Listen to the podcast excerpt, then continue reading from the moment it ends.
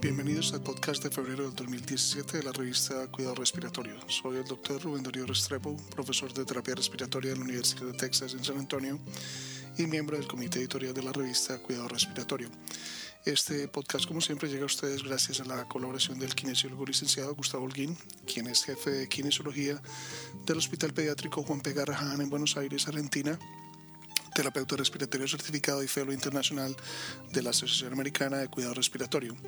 Igualmente agradecemos a nuestro amigo el kinesiólogo licenciado Rodrigo Asmejeria, terapeuta respiratorio certificado de la Unidad de Paciente Crítico de Pediatría de la Universidad Católica de Chile y finalmente a Diana Marcela Cerrato, terapeuta respiratoria certificada de la Universidad de Santiago de Cali y profesora adjunta de la Universidad de Texas en San Antonio. Este es el resumen de este mes. El artículo de nuestro editor eh, es de MA y colaboradores que determinó la eficacia de un servicio multidisciplinario de traqueostomía solo y después de implementación de un paquete de atención post-traqueotomía sobre las tasas de decanulación y la tolerancia de la dieta oral antes. La adición de un conjunto de cuidados de traqueostomía mejoró significativamente las tasas de decanulación y tolerancia de una dieta oral. Un miembro importante del servicio multidisciplinario fue el terapeuta respiratorio.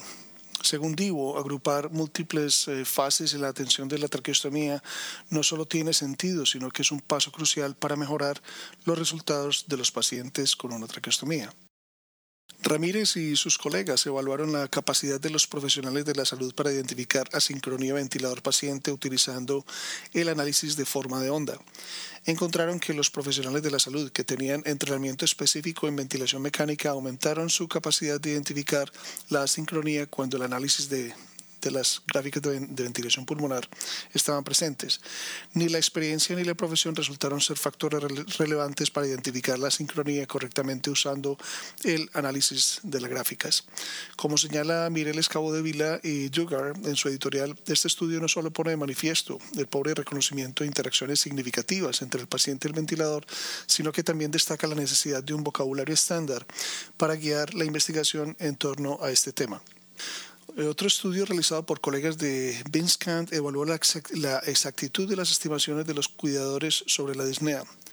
Las estimaciones de los cuidadores de malestar respiratorio fueron significativamente menores que las reportadas por los pacientes y la discrepancia se observó en todas las profesiones, médicos, terapeutas respiratorios y enfermeras. LaRoe y McKeek ofrecen un editorial reflexivo que acompaña a este artículo. Ellos hacen el punto importante que debemos preguntar a los pacientes acerca de su nivel de disnea, porque los médicos tienen la tendencia a subestimar el nivel y malestar al confiar en la información objetiva, como la frecuencia respiratoria, la frecuencia cardíaca y el uso de los músculos accesorios. También es importante establecer si la disnea surge del esfuerzo respiratorio, lo que podría informar una evaluación de la configuración del ventilador y la permeabilidad de las vías respiratorias o de un miedo de tener la respiración controlada por el ventilador, lo que informaría un enfoque de tranquilizar el paciente y potencialmente intervenir con la medicación. El propósito del estudio de Miller fue describir los métodos de entrenamiento, métodos de mantenimiento de habilidades e identificar las barreras que impiden que los terapeutas respiratorios intuben en algunas instituciones. Un instrumento de la encuesta fue desarrollado por el autor y fue publicado en la sección de gestión de sitios de web de medios sociales ARC Connect. El entrenamiento de intubación endotraqueal para el terapeuta respiratorio varió entre los encuestados. El entrenamiento de simulación y las intubaciones supervisadas fueron los métodos de entrenamiento más comunes. Los métodos de recertificación fueron amplios. La mayoría de los terapeutas se, recertificaron después de completar un número mínimo de intubaciones. Mulhall y colaboradores evaluaron si una herramienta de educación multimedia basada en tablets mejoraba el conocimiento del proveedor y del paciente en las técnicas de uso de inhaladores. La herramienta de educación para inhaladores basada en tabletas mejoró la técnica del inhalador tanto para los proveedores como para los pacientes. Aunque esta intervención mostró una eficacia duradera para mejorar el uso de inhaladores por parte de los pacientes, no redujo sus síntomas respiratorios. Al-Somali y sus colegas evaluaron en otro estudio la eficacia de la técnica de aprendizaje del inhalador a partir de instrucciones escritas y el impacto de la alfabetización en salud para los pacientes diagnosticados con EPOC que usaban un inhalador de polvo seco. Los folletos educativos para inhaladores de polvo seco ayudaron a los pacientes que ya utilizaban un inhalador de polvo seco a mejorar su técnica de inhalación. Los pacientes estables con EPOC fueron capaces de generar flujos inspiratorios apropiados para usar adecuadamente los inhaladores de polvo seco. Ni la visión ni la alfabetización en salud se asociaron con la incapacidad de aprender la técnica de inhalador a partir de los folletos del dispositivo de inhalación de la educación del paciente. Patterson y colaboradores evaluaron el abandono del hábito de fumar utilizando un análisis de métodos mixtos de participación y preferencias de tratamiento. La asistencia al programa para dejar de fumar en esta muestra de fumadores afroamericanos en su mayoría fue pobre. El aumento del conocimiento sobre los beneficios del cese y el acceso a la farmacoterapia de curso completo, particularmente en aquellos sin diagnóstico de POC y que no tengan antecedentes maternos de cáncer, pueden ser objetivos de alta prioridad para promover el uso de un programa de cesación en esta población. En un estudio de laboratorio, Chicata y sus colegas investigaron la influencia del flujo de gas de la cánula nasal de alto flujo y otros parámetros respiratorios en la FIO2. Cuando el flujo de gas en la cánula nasal de alto flujo fue de 60 litros por minuto, la, el FIO2 medida fue similar a una FIO2 de 0.3 y 0.5 CTA, mientras que a una FI2 de 0.7, como había aumento de volumen corriente, la FI2 medida disminuyó ligeramente de 20 ligeramente. A 20 o 40 litros por minuto, los cambios en el volumen tidal provocaron una desviación de la FI2 CTA.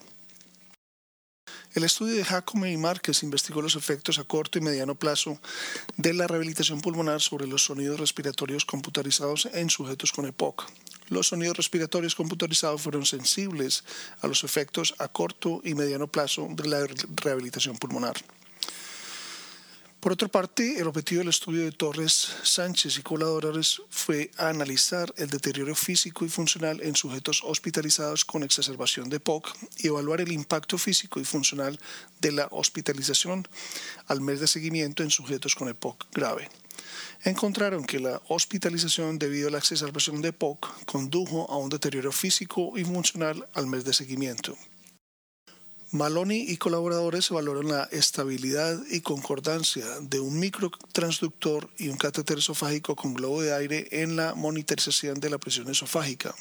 Encontraron que el catéter con microtransductor tenía una pequeña deriva de presión basal similar al catéter con balón lleno de aire. La mala concordancia entre los catéteres no permite que el catéter del microtransductor sea utilizado como sustituto del tradicional catéter con balón de relleno de aire. El objetivo del estudio de Sayas, Catalán y colegas fue determinar la utilidad de la videolaringoscopía con la ventilación invasiva para identificar los mecanismos y, y, sitios de obstrucción y proporcionar una guía para la resolución en donde la CPAP es difícil de titular el uso de la videolaringoscopia con la ventilación invasiva en sujetos de difícil titulación puede ayudar a identificar los sitios y mecanismos de obstrucción y en algunos casos puede mejorar la calidad de la ventilación. El objetivo del estudio de Gochikoa Rangel y colegas fue analizar la estabilidad a largo plazo de un equipo de DLSO portátil de una sola respiración, el NDIC-1 Pro, las mediciones de DLSO fueron estables durante el periodo de tres años sin necesidad de recalibrar manualmente el instrumento. El control biológico fue tan bueno como el simulador de DLSO para evaluar este tipo de dispositivo en un programa de control de calidad de laboratorio a largo plazo. Además de las investigaciones editoriales originales de este mes, publicamos una revisión sobre el uso de dispositivos mecánicos de inexuflación para la limpieza de la vía aérea en pacientes con enfermedades neuromusculares y traqueostomía. Los esperamos el próximo mes. Para recibir el contenido tanto de esta edición de la revista como de las pasadas, visite nuestra página web www.rsjournal.com y allí podrá suscribirse para recibir los podcasts de las próximas ediciones.